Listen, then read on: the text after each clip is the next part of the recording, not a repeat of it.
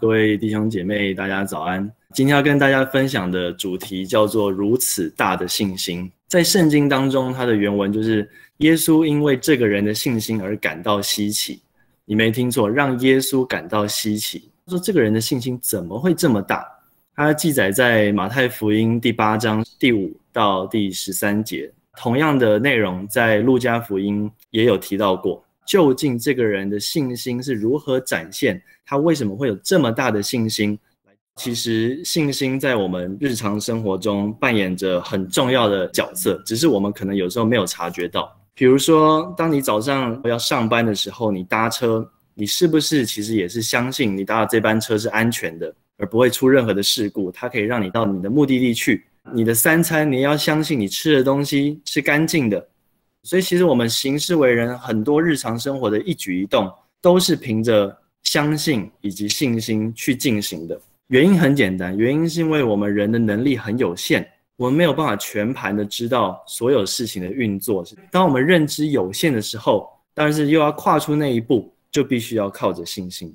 我身边有不少的朋友，他们是非常害怕搭飞机。像我之前在法学院的时候，我们有代表台湾，然后我们出国比赛。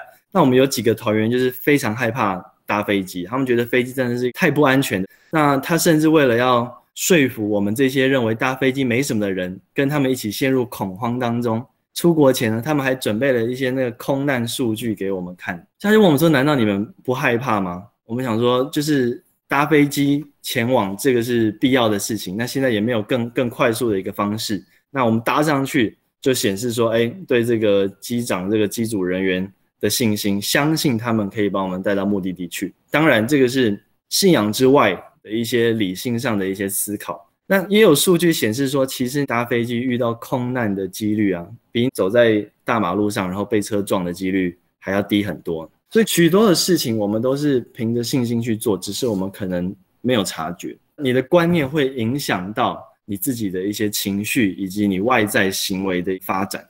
那你看，我们做任何的事情，其实你会发现说，这个信心、相信与否，非常影响到我们个人在生活上的态度、想法。就对于像是我这个不吃香菜的人而言呢，当我走进泰式料理餐厅、粤式餐厅，吃那种粤式河粉，我的心里永远是保持着一个很紧绷的状态啊，永远看到绿色的东西就觉得是香菜，然后看到浅绿色的东西就觉得它是洗很久的香菜。然后看到一点点的绿色的东西，就觉得他是厨师不小心一把撒下去，然后才想起来说：“我跟他说不要放。”然后慢慢挑掉了，实在是信心不足。一个有信心的人，他虽然会对一些事情因为自己能力有限而不确定，但是因为他有信心，所以呢，他就能够释放。就像呃，比如说我走进餐厅，我相信他是不会有任何香菜的产品，那我就很放心的点，很放心的吃，开心的吃饭。那心情上也不会总是担心说，哎，看到绿色就觉得哎怪怪的。所以信心在我们日常生活中扮演着很重要的角色。这个在圣经当中也一再的强调。所以，我们今天透过马太福音第八章第五节到第十三节的经文，短短的九节，我们来看一下这边所提到这个百夫长的信心是怎么样呈现。为什么他的信心让耶稣感到稀奇？然后说，在以色列人当中也没有看过这么大的信心。我觉得这个是我们读圣经的一个很好的思考的方式。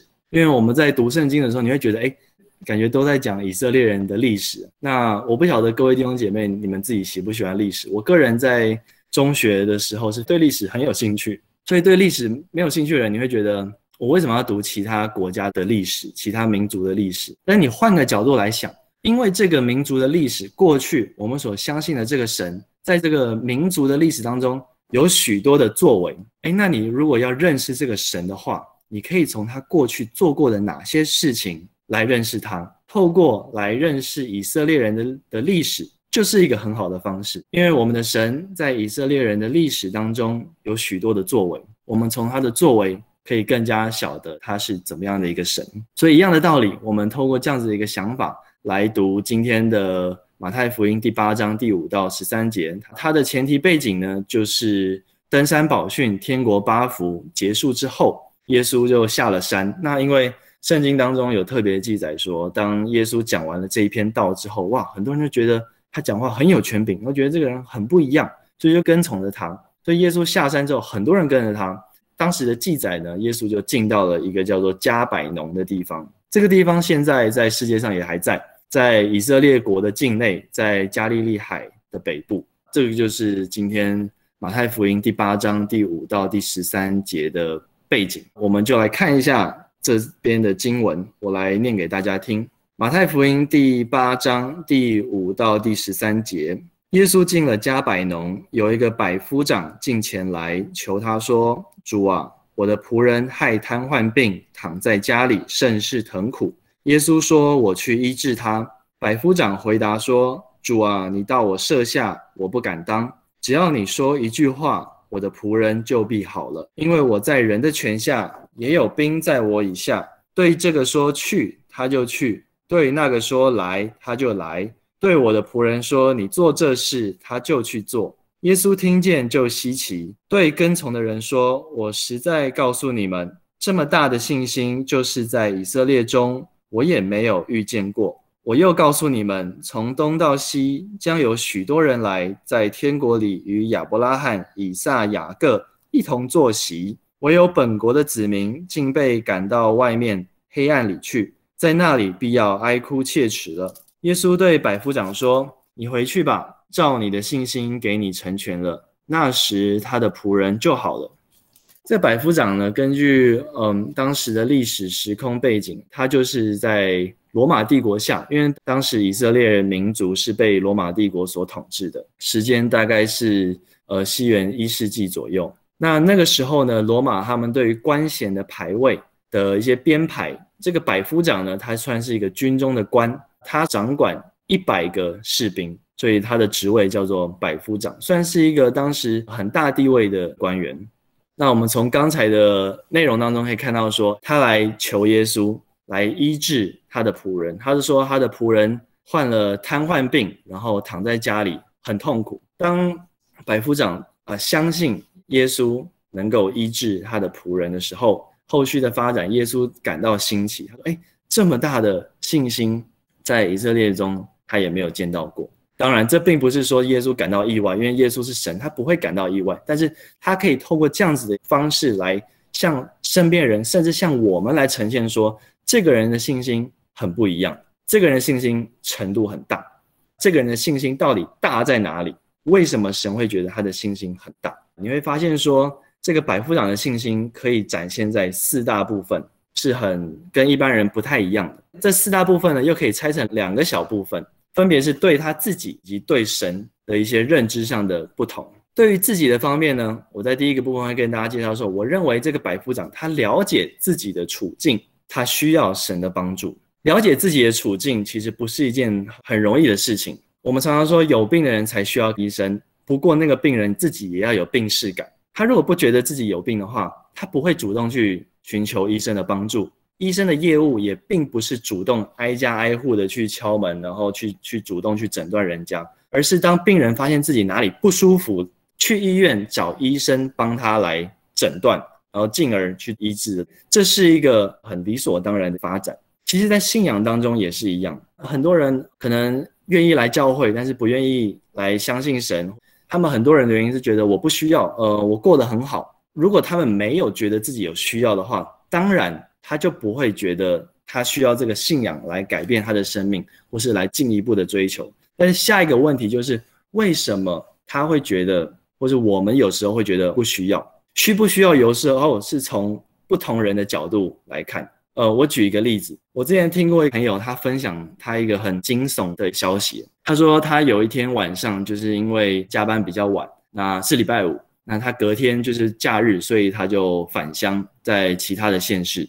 那他是开车开到高速公路上的时候，就发现哎，身边很多的车子都一直响他响他那个喇叭，然后一直闪他的灯，然后甚至有些车子感觉好像在逼他车一样，就是会突然靠他很近，然后突然又闪开，他就觉得莫名其妙，然后觉得这一趟真的非常的惊悚，然后他也不知道到底发生什么样的事情。后来下交流道的时候，在等一个红灯的时候。隔壁有有一个车子的司机就摇下车窗，然后就想要就就想要跟我那个朋友对话。那我那个朋友就摇下车窗，然后对方就说：“哎，你车灯没开，这样很危险，你知道吗？他行驶了这么多的路，而且在高速公路上哦，他在晚间行驶，没有开任何的车灯。换句话说，其实大家真的很难看到他，而且在高速公路上基本上是很少很少踩刹车，所以后面的红灯在显示不出来的状况下，很难让后方的车看到他的状况。所以他其实已经陷入这个很大的危险当中，他没有发生意外，我们觉得真的是真的是感谢赞美主啊！所以他发生这样子的一个事情，他自己却完全不知道。那我们有时候是不是也陷入这样子的一个状况当中？其实我们是处于很危急的状况，但是你却不自知。那深陷。为难却不知道，觉得缺乏病视感，会阻碍我们取得帮助。所以我在网络上看到一个访问，就是说他访问一个很知名的牙医师，他说：“哎，你是那个看牙的一个权威耶，既然你存在在这个世界上，那为什么世界上还有这么多蛀牙的人？”那个医生就说：“啊，他们不来找我，我有什么办法？”所以其实我在这边观察到，其实百夫长第一步，首先他知道他自己所遭遇的困境。他的仆人生了重病，我们相信他应该也有寻求过其他人的帮助，因为照着他那时候的身份地位，他应该请过呃其他的医生来帮助，但是可能都没有任何的疗效，所以他了解到他自己好像真的在这件事情上无能为力，走投无路，看清这个事实，所以来寻求耶稣的帮助。所以这个是待会儿第一方面会跟大家讲。第二个方面是我们可以看到这百夫长哎很谦卑耶，大家如果仔细看的话，从经文当中看到说他跟耶稣说主啊。我的仆人，哎，大家不觉得这个是还蛮蛮冲突的一句话嘛？他称耶稣为主，然后说我的仆人。当他称耶稣为主的时候，换句话说，他等于是承认他是耶稣的仆人，耶稣是他的主人。他自己身居这个高位，他却愿意认耶稣为他的主人，愿意当做耶稣的仆人。他显出了一个他极大的谦卑，这是一个很不容易的一个点。那谦卑的好处，谦卑有什么样的好处呢？我知道谦卑的另外一个极端就是自大嘛。一个自大的人，他是听不进去别人给他的建议，别人给他一个建议，他就提出质疑。他说：“哎，这个跟我的想法不太一样，我觉得你讲的应该是错的。”但如果站在对方提的建议是正确的立场，一个真正谦卑的人才可以很完善的吸收到其他人的建议。所以谦卑是一个很重要的一个点。在前半部分对自己的方面，我们可以观察到百夫长有这样子一个不寻常也很特别的一个反应。后面两个呢，就是针对关于神的部分。第三点，我们提到的是肯认主权、十足把握。这边讲的是百夫长究竟是对神的什么有信心？百夫长在这一章的经文当中，他是对于什么样的事情有信心呢？你不难发现。他对于神的全能，他对于神的能力有信心，他相信耶稣可以医治好他的仆人，他对于耶稣的能力有信心。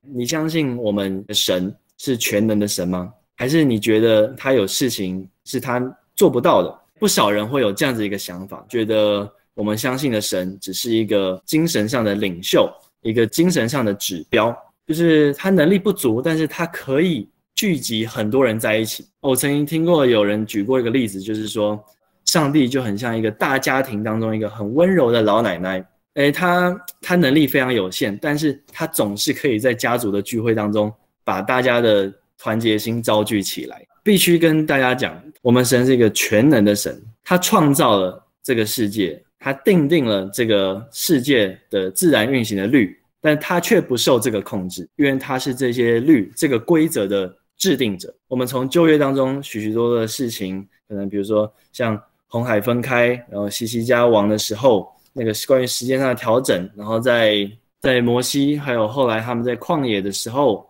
所许许多多的神迹，我们都看得出来说，哎，这好像跟我们一般所认知的一些自然界的律好像不太一样。在新约当中，我们看到耶稣在水面上行走，神创造这个规则，他不受这个规则拘束，他是全能的神。当你对这件事情有确信的时候，相信的时候，你就知道神可以解决你所遇到的难处，用他的方式来解决你的难处。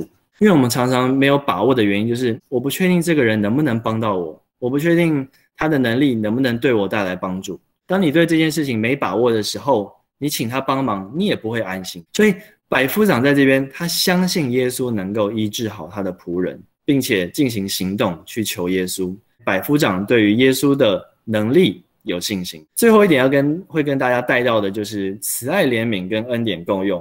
当一个人有信心的时候，但是他却不愿意帮你，那一点用都没有嘛。主耶稣在这边让我们看到，他因着百夫长的信心，他跟他说：“你回去吧，照着你的信心给你成全了。”圣经记载说，那个时候他的仆人就好了。所以耶稣是一个很愿意来帮助我们的神。当我们来寻求神的帮助的时候，他愿意来帮助我们。哎，这个其实你仔细思考一下，这是很不容易的一件事情。你如果在职场上或者在在学校当中，其实有时候自己都已经自己来对自己来讲都自顾不暇了，哪有时间来帮助人？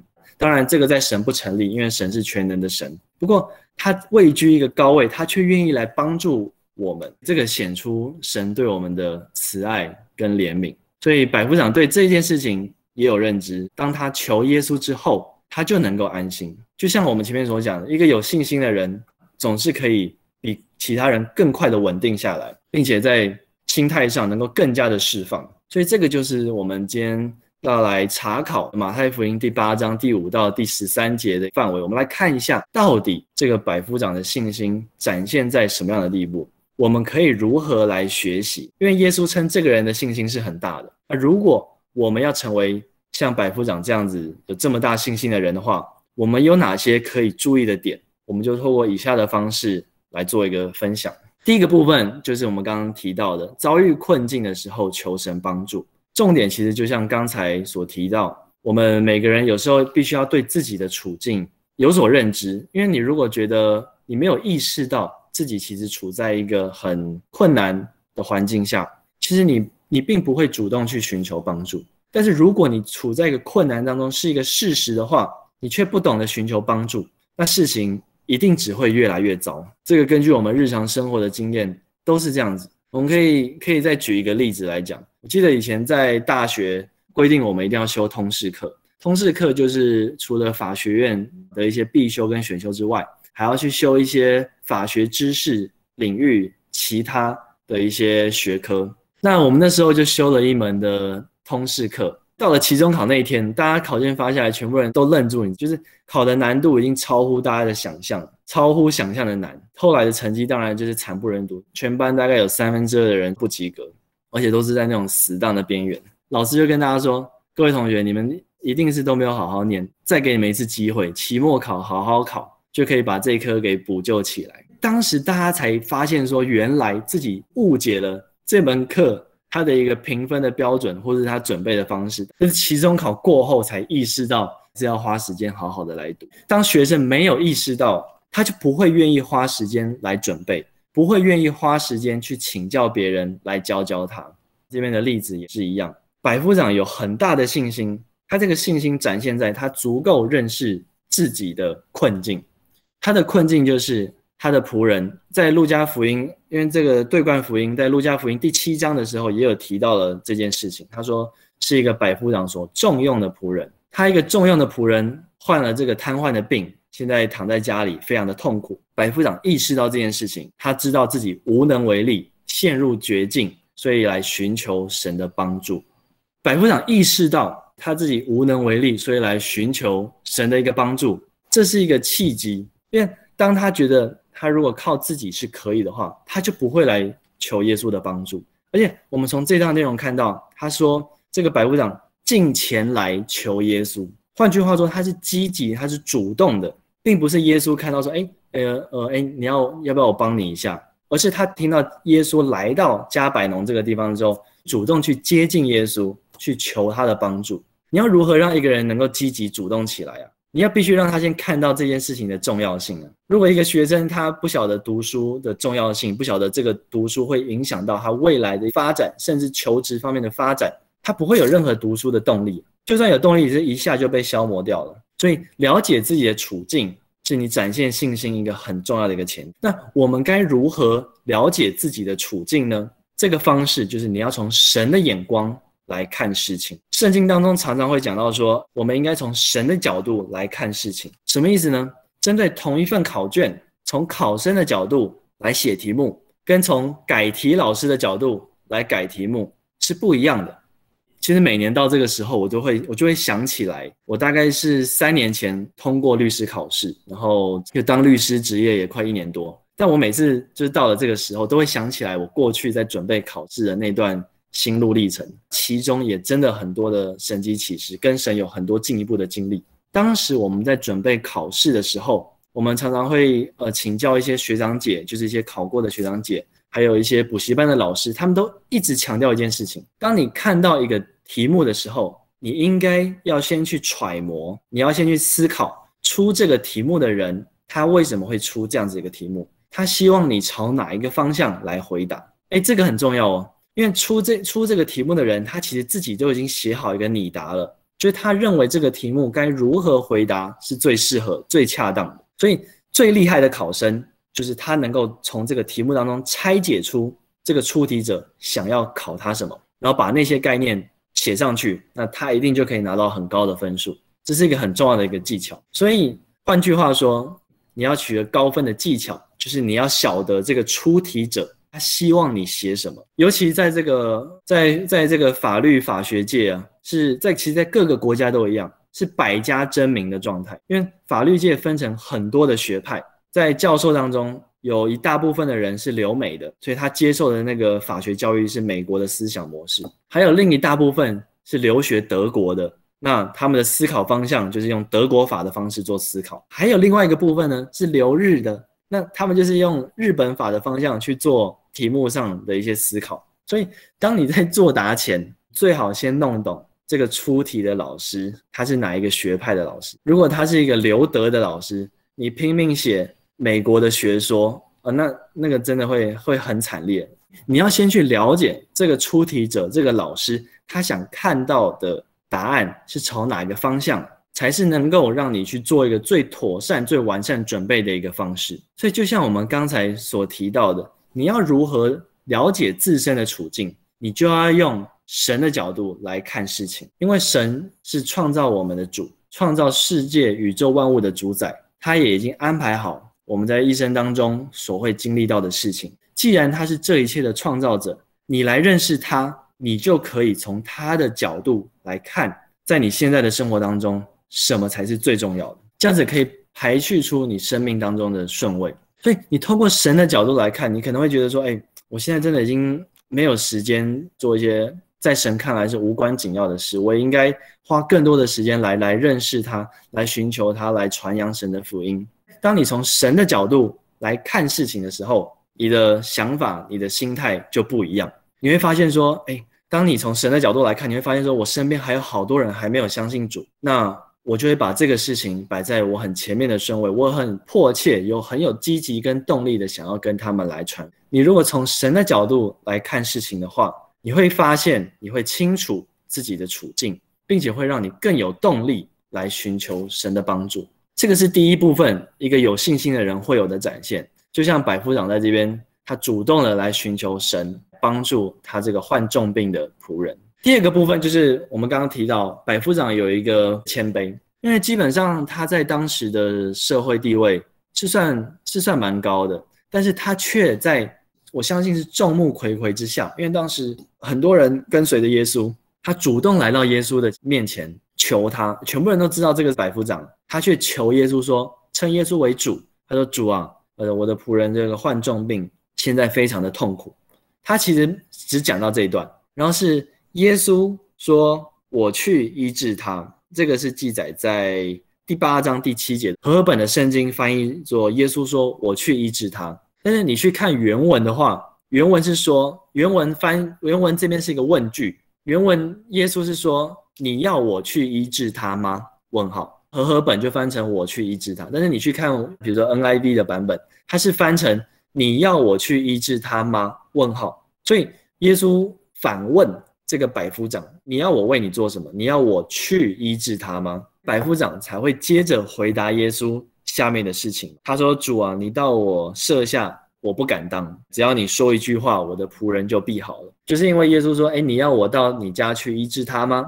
一个问号。那百夫长说：“你到我家，我不敢当，我我不敢来劳烦你，劳师动众。你在这边说一句话，我相信我的仆人就会好了。”从这几节的经文可以看得出来，百夫长其实真的是一个很谦卑的人。他为什么会如此的谦卑呢？其实也跟他对耶稣有很大的信心有很大的关系。有些事情其实真的会阻碍，让我们变成一个没有办法谦卑的人。比如说，如果百夫长他很爱面子的话，他会觉得，哎，我在这么多人的面前称耶稣是主的话，这好像面子有点挂不住哎。我这个百夫长哎，那我现在去称别人为主，然后求他的帮忙，好像地位很低下一样。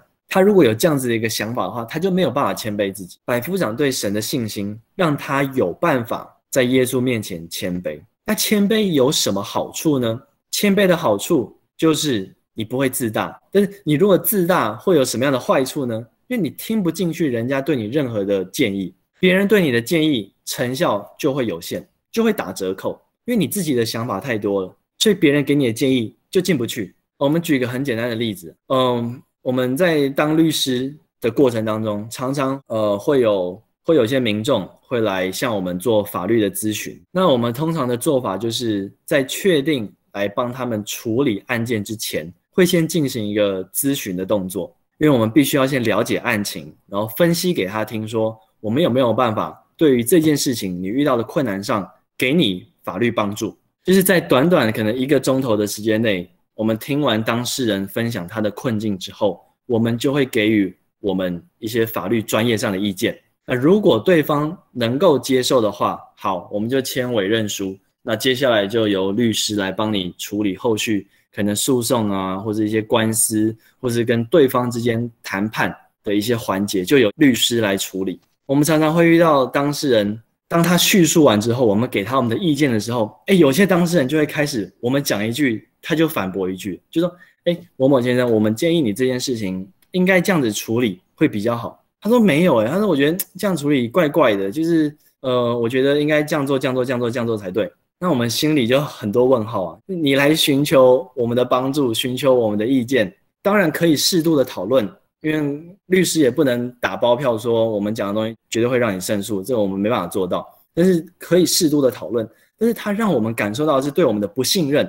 那我们相信，在一个关系当中出现不信任，后面就很难接着下去，因为你做任何的事情都会被他挑毛病，而且他对你失去信任的话，这个委任的关系就很难维持。那我们就会说，呃，那可能你在你在你可以去问问看其他人的意见，还有很多的当事人可能就说，哎，我听其他的律师不是这样讲，哎，我有认识其他的律师，这边想要传达的就是说，当你自己的想法太多的时候，别人给你的建议就进不去。这是一个危机，这会让你对于别人建议的吸收程度大打折扣。当你自己的想法太多，别人的话进不去的时候，你的吸收就有限。圣经所说的话，耶稣所传达的真理，是真的对我们有帮助。如果你的成见太多，吃亏的应该是自己，因为你就听不进去神透过圣经所传达的真理。就是因为这个百夫长他非常的谦卑，他相信耶稣说一句话就能够医治。他的仆人，你信心多大，神就按你信心给你成就。在百夫长的立场来讲，其实真的很不容易。我们有时候更相信神，你去按手在他身上，他就好了。我们对这样子一个举动比较有信心。你说一句话，然后仆人就被医治，这个信心是更大的。百夫长是一个大有信心的人，他这个信心反映在首先，他足够了解自己的处境，他知道自己能力有限，所以他会去寻求神的帮助。第二。他寻求神的帮助，他愿意谦卑自己，所以神的帮助对他来讲，他不会去质疑，他不会去怀疑，就省掉很多很复杂、很没有必要的一些程序。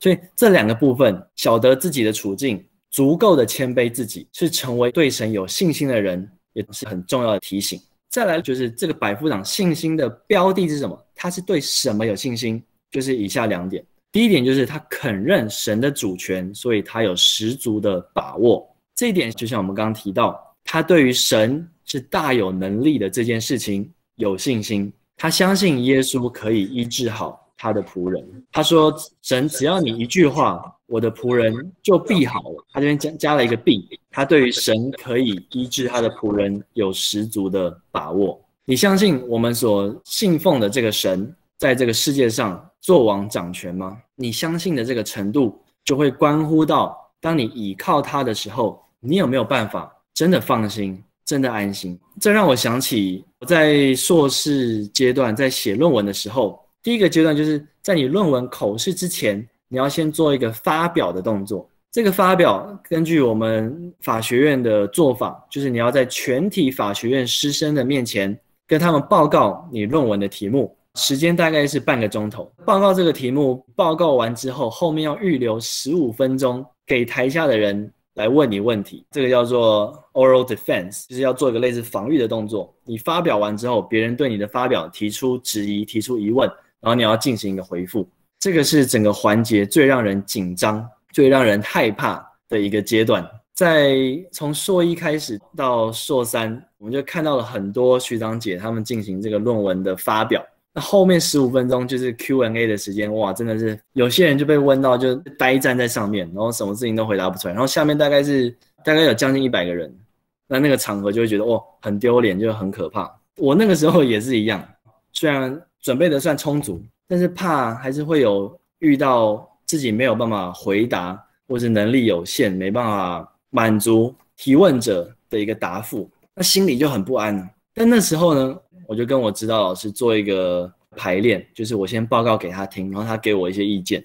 报告完之后，然后跟他做一些修改，他也给我一些建议。之后，他留了一句话给我，他说：“子琪，你准备的很充足。那但是当天最后 Q&A 的时候，还是会有人可能会提出一些相关的疑问，你就尽量去回答。如果你没有办法回答的时候，我会帮你。”哦，有他这句话，我就我就放心了，你知道吗？只要我的论文指导教授在场，然后他跟我说，只要我遇到我能力范围之外的一些事情，他会来帮我回答。哦，我心里就很安心，因为我相信他绝对可以处理这些问题，他绝对能够给这些问题一个最理想的一个答复。所以当天我在发表我的论文的时候，我心里就很安心了，因为我看到我的论文指导老师坐在下面当你对神有足够的信心，你相信他有能力。解决你现在处境的时候，你就有办法安心。如果百夫长心里不觉得神可以医治仆人，他如果存在这个疑问的话，他是没有办法完全的释放，因为他心里会一直害怕说，呃，可能我的仆人还是好不起来。当他对神的能力有信心，相信神可以医治他的时候，然后当耶稣愿意医治的时候，他就可以放心了，因为他相信他的仆人一定得到医治。这就是他对神的能力有信心。各位弟兄姐妹，我们要对我们神。有信心，相信他是一个全能的神。我们神是一个全能的神，在他没有难成的事情。我们的神呢，也是一个公平正义的神，是一个公义的神。他不会善恶不分，他不会赏罚不明，所以在他里面有绝对的公平跟正义。我们的神也是一个慈爱的神，所以呢，他很愿意来帮助我们。这是我们神的一个属性。你如果对神的这个属性有确信、有信心的话，你就能够安心，因为你相信他是全能的神。你就相信他可以解决你现在不容易的环境，你相信他是公平正义的神，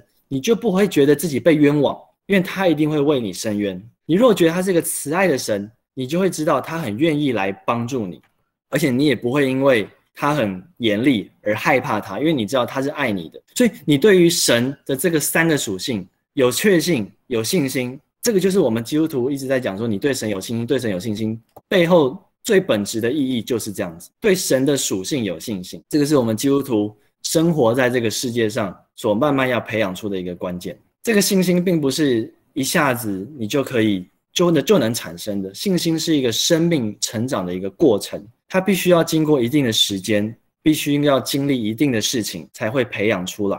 比如说，有人介绍一个新朋友给你认识，你没有办法在当天就跟他说：“哦，我对你有信心”，因为你对他不够认识。所以你必须要透过后续跟他相处、跟他共事、跟他谈话、跟他交通，才更加了解这个人，并且培养起对他的信任。我们跟神之间的关系也是一样。所以各位弟兄姐妹，我们透过聚会、读经、祷告、参加小组，透过这些的方式，固定持续，才能更加对神的属性有信心。这是一个生命发展的过程。所以最后一点要提到的就是，神是慈爱怜悯，并且恩典够我们用。这个百夫长，他了解自己的处境，他知道自己无能为力，他也愿意谦卑自己去求耶稣。耶稣也确实有能力来来帮助他的仆人，来医治他的仆人。但是如果耶稣不愿意做这件事，没用，功亏一篑，好可惜。那各位弟兄姐妹，我们的神是一个慈爱怜悯的神，他是我们在天上的父亲，他很愿意来帮助我们。但是有时候重点是我们愿不愿意来寻求他的帮助。一个医生，他的医术很好，但是也要这个病人愿意来挂他的号，这个病人才能够得到医生的诊治，并且让他的病能够得到痊愈。医生不会主动挨家挨户的来敲门说：“哎，我觉得你你这边会有一些问题哦，要不要我来帮你啊？”如果没有病视感，听到这句话的话，会觉得我很好，我不需要你的帮助。一方面他不会珍惜，另一方面他不知道自己处在这样子的一个环境当中。所以，当你是真的认识到说你自己有需要，并且你寻求神的帮助的时候，圣经告诉我们，我们的神是一个慈爱怜悯的神。当我们还做罪人的时候，神的独生子就为我们死在十字架上。罗马书提到说，神的爱对我们就此显明，在我们还做罪人还不认识他的时候。神就为我们的罪死在十字架上，透过相信他，可以让我们找到生命中真正的价值，跟神之间的关系和好。献上我们的生命来为他所用，并且能够把这个福音传给我们身边的人。感谢主，神愿意帮助我们，这个创造宇宙天地万物的君王愿意来帮助我们，用他的方式来帮助我们，因为他知道什么是对我们最好的。有时候我们会自己设想，神你应该用这个方式来帮助我。神说这不够好，我帮你准备一个更好的解决方式。你先来相信我，我就为你来准备。所以你换个角度来讲，我们的神他愿意来帮助我们，多么可贵的一件事情。所以感谢神，我们的神愿意来帮助我们。当我们向他祷告、寻求他的时候，他愿意帮助我们。各位弟兄姐妹，我们透过今天的经文，可以注意以下的几点：第一，一个对神有信心的人，他会了解自己的处境，因为他从神的眼光来看待自己的环境。当你了解自己的处境，当你了解自己无能为力的时候，你会来寻求神的帮助，这是第一点。第二点，当你来寻求神的帮助的时候，谦卑来到神的面前，因为当你放下自己的成见的时候，真理的话语才进得去，而不会被你质疑而排除在外。对神有信心，是对于神的能力有信心，你相信他可以解决你的问题，而且你相信他愿意来解决你的问题。让我们把这个信心的目标、信心的标的转移到神的属性上。相信我们的神是一个全能的神，是一个公平正义的神，也是一个慈爱怜悯的神。透过今天的信息，在这个信心的培养生命过程当中，我们持续读经、祷告、寻求神，来敬拜他，来更多认识他，对于他的属性有更加的确信。当我们对神有足够的信心的时候，你就可以心里有平安。这个是一个真的平安，真正的平安，因为你相信他大有能力，他也愿意来帮助你。